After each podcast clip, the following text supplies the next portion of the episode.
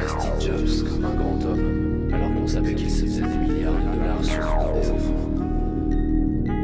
Ou peut-être bien que ça vient du fait que tous nos héros semblent être des imposteurs, et le monde lui-même un énorme canular. On se spam les uns les autres avec un tas d'opinions minables qui voudraient se faire passer pour de vraies avec des réseaux sociaux qui simulent l'intimité.